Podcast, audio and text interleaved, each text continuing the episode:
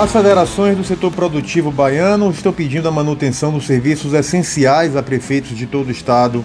E para falar sobre esse e sobre outros assuntos, eu converso agora no podcast do Muita Informação com o presidente da Fé Comércio Bahia, o Carlos de Souza Andrade. Presidente, tudo bem?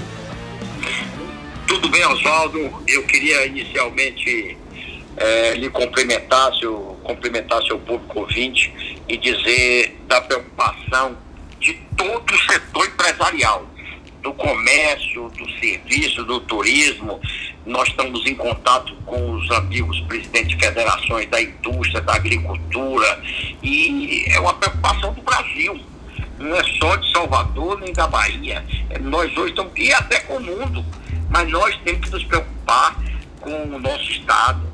E vivemos esse momento difícil, mas com certeza essa tempestade vai passar, essa turbulência vai passar e nós vamos com união, com diálogo, com compreensão, nós vamos realmente sair dessa crise.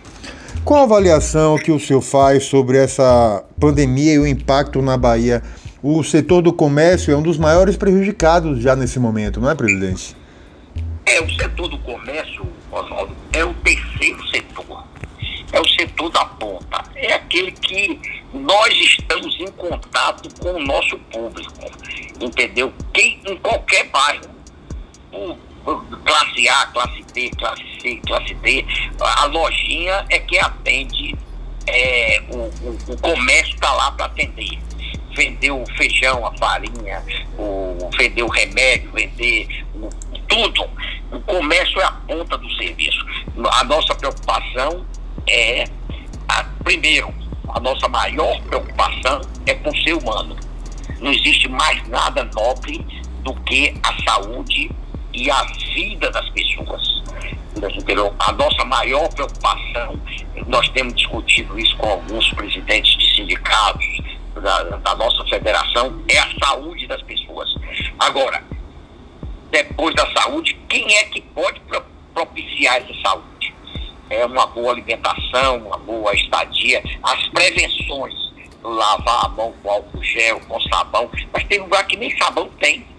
Tem habitação no, no, na, nos bairros mais simples que a pessoa nem sabão tem para lavar a mão. Nós estamos preocupados com isso e estamos preocupados com o prazo. Quando é que vai acabar? Vai acabar daqui oito dias, dez dias, quinze dias, trinta, sessenta, noventa? E, e, quem é que vai abastecer? Quem é que vai é, dar alimento, vai dar remédio para esse povo? Esse é, essa é que é a grande questão que nós estamos colocando é, na mão das entidades governamentais, do governo federal inicialmente do governo estadual e, e no terceiro nível da, da cidade de Salvador e das cidades, que nossa federação é aqui estadual, dos 417 municípios do estado da Bahia. A Fé Comércio está atenta a esse momento delicado que o país, que o país e a Bahia vem passando. É possível falar em números? É possível falar em estimativas de perdas com a paralisação do comércio nesse período?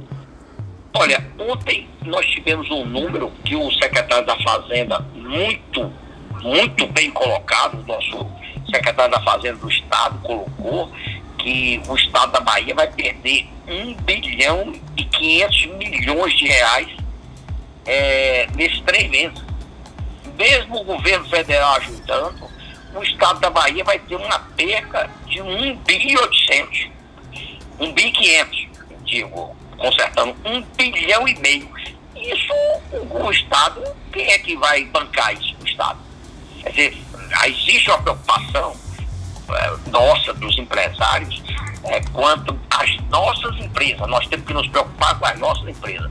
O pequeno, tem um cara que vende mil reais, quinhentos reais por dia, como é que ele vai pagar um funcionário dois? Quem é que vai pagar o pão, a, a comida, é, o, feijão, o arroz do amanhã de dois, três filhos que ele tem. Quem é que vai bancar isso? Nós estamos preocupados. A Federação do Comércio está muito preocupado, não com, com a sobrevivência das empresas, porque essas mais dia, mais, menos dia se recuperam, mas com o ser humano, com a pessoa humana, entendeu? Com a, a contaminação pelo vírus. E segundo, o pequeno, micro e o médio empresário, como é que ele vai sobreviver? Como é que ele vai manter a família dele? E essa é uma cadeia. É muito fácil dizer que o banco A, B e C vai liberar dinheiro, mas esse dinheiro para chegar no pequeno não chega. Eu, com a experiência que eu tenho, eu tenho 71 anos de idade e tenho 55 trabalhando no comércio. O dinheiro, na, na hora de chegar para o pequeno, para o micro, para o médio, não chega, tem dificuldade. O dinheiro chega para os grandes, mas vamos esperar. Ah, o pequeno, o pequeno o comerciante, existe uma cadeia no entorno dele. O comerciante tem um funcionário que tem uma família que gera a economia, sobretudo nas pequenas cidades. Essa é uma situação que preocupa muito, sobretudo diante da falta de uma participação mais ativa do governo federal. O senhor concorda com isso?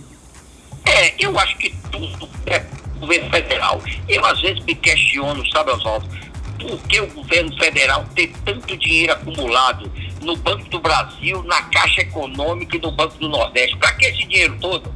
Então pegar uma parte desse dinheiro e aplicar para os pequenos, para os micros, para o médio empresário, para o MEI, microempreendedor individual.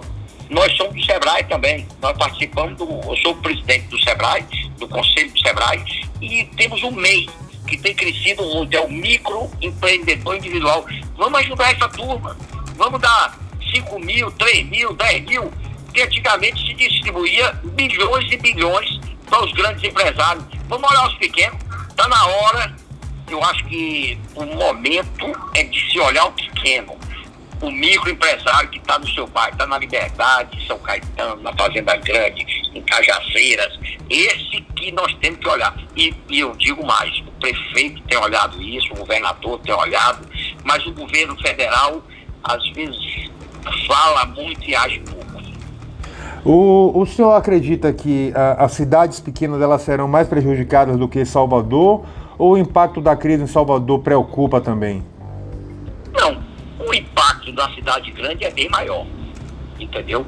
Os impactos para cidades menores, eu, eu penso que quanto maior a cidade, o impacto é maior. Uma cidade como São Paulo é uma realidade, Salvador é outra. Uma cidade como Feira de Santana é outra. Uma cidade como a minha cidade, Amargosa, que tem, tem 40 mil habitantes, o impacto é menor. Mas eu estou falando de ser humano. O ser humano, para mim, tanto faz o ser humano de Amargosa, de Feira de Santana, de Salvador, como de São Paulo. Eu estou preocupado hoje é manter a vida.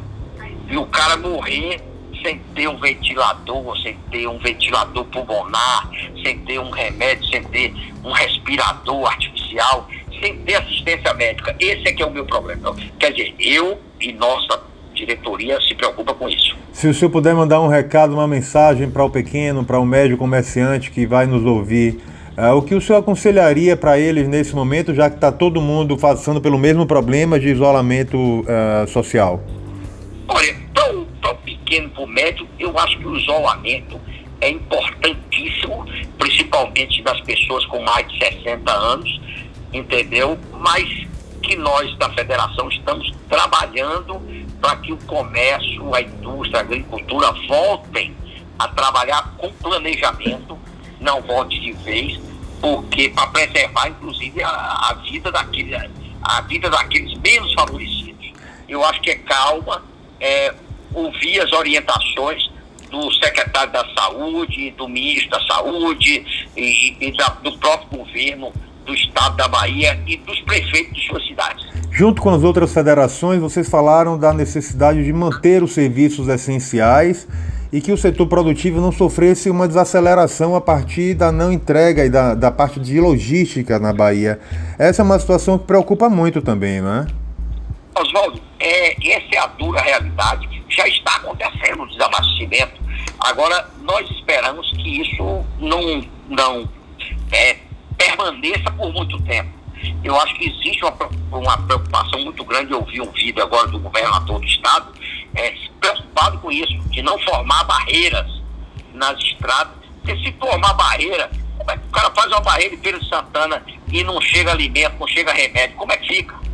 Não chega luz, não chega água. O cara desliga tudo. Aí o governador está certo, está fazendo essa campanha, os prefeitos têm que se engajar nessa luta e, e nós vamos ter que ter um pouco de paciência, principalmente do que vai acontecer nesses 8, 10 ou 15 dias. E um conselho seria que ao precisar de, da compra de equipamentos, de mantimentos, as pessoas priorizassem o pequeno mercadinho, o pequeno comércio, o, o, a, os locais onde estão sendo abertos e funcionando ainda?